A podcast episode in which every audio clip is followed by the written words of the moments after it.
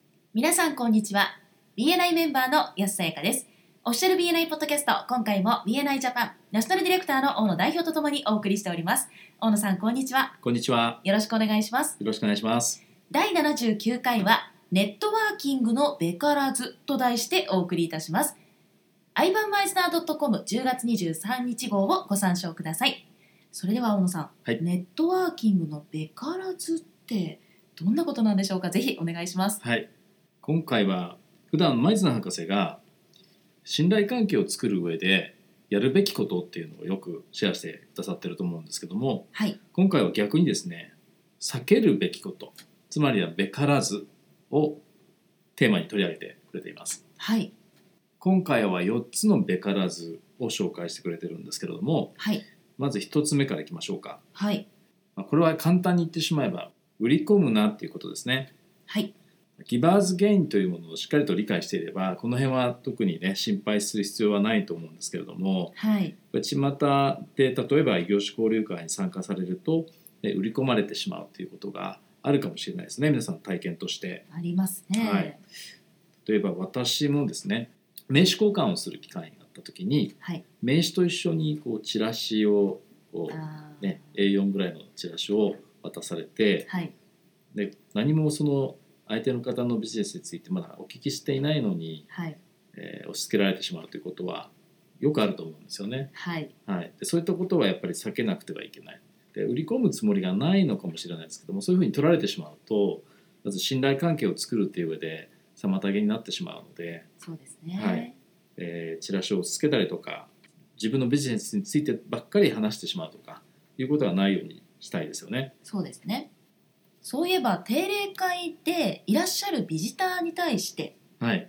メンバーの仕事を先に言ってしまうケースもうんあまり良くはないのかなと思うんですね。そうですよね。やはりまず先にビジターでいらしてる方のビジネスを聞いてみるっはい、ていうところで自分がメンバーとして何かお手伝いできることはないかということを尋ねていった方がいいのかなと思うんですけど。そうですね。はい、 How can I help you の精神ですね。そうですね。はい、私に何かお手伝いお役に立てることはありませんかという気持ちではい、コミュニケーションを取るということですね。はい、で2つ目に前園博士が挙げられているのは、はい文句を言ってはいけませんというふうにおっしゃってるんですけれどもはい、めったにあることではないと思うんですけれどもはい、例えば割と有名な会社で成功された例えば社長さんだったりとかはい、ビジネスオーナーの人がはいいた時にですね、でその人と会った時に初めて会われているのにその人の会社で何かねよっぽど悪い体験があったんでしょうね、はい、えー初めて会ったその社長さんに対してですねその会社に対するえー不平不満をですねはい、ぶちまけてはい、でしまいにはその警備員さんに連れて行かれちゃったみたい ないうようなねエピソードを紹介してくれてますけども、はい、まあ、日本でももしかしたらそういう場面をねはい、目にすることがあるかもしれないなということはありますけどもはい、いずれにしてもその人の目の前の人の会社についての不平不満じゃなくてもはい、例えば他の人の陰口だとかはい、悪口みたいなところはやっぱり避けないといけないですよね。そうですね。どちらかというと後者の方が多くなりそうなあ気りはがしちまですすよが、ね。は、はいい、気をつけないといけないと思いますね。そうですね。はい。で三つ目こちらはですね、ごますりごますり、ごまをすらないようにしましょうということなんですけれども。はい、はいまあ、時々見かけますかね例えばそのやっぱり成功している社長さん起業家を目の前にするとですね、はい、はいその人にお近づきになりたいという気持ちが出てしまうんでしょうかね、はい、はい、なんかごますってるように取られてしまうのかな前津博士は犬が顔をペロペロ舐めるかのようなですね、はい、えー、こびたりとかへつらったりとかっていうことはしないでくださいっていうふうに言ってますけれどもはい、そういえばですねナショナルカンファレンス4都市で開催されましたけれども、その時に来てくれたはい、サム・シュワルツさんああ、はい、彼がですねちょっと近い話をしてたので少しシェアさせていただくとはい、彼はウィンウィンウィンという言葉を使ってはい、そのリファーラルをもらった時にですねリファーラルを提供してくれた人とはい、そのリファーラル先との関係がですねはい、より良くなるようにはい、そのリファーラルをもらった自分がはい何を伝えたらいいのかはいそれを事前にですね確認していきなさいというような話をしてくれましたね。はいこ。れはあの意外と、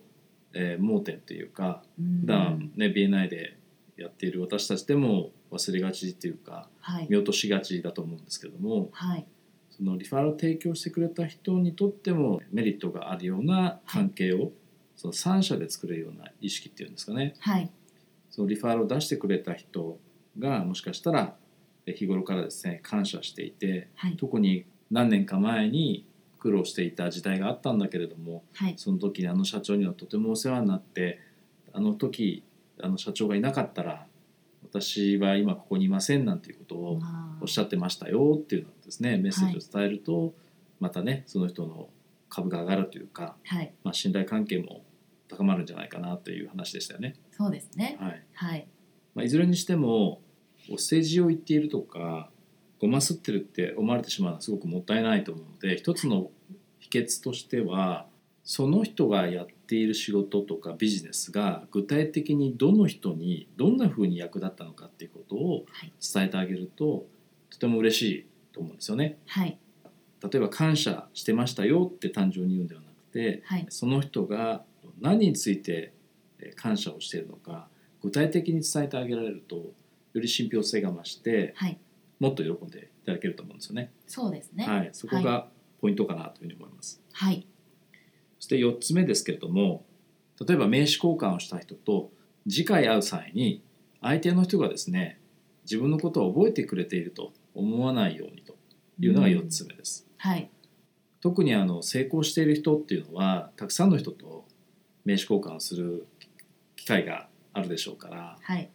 いつどこでどういった機会にはい。前回あったのかを、まあ、説明をした上で自己紹介を改めてするという方が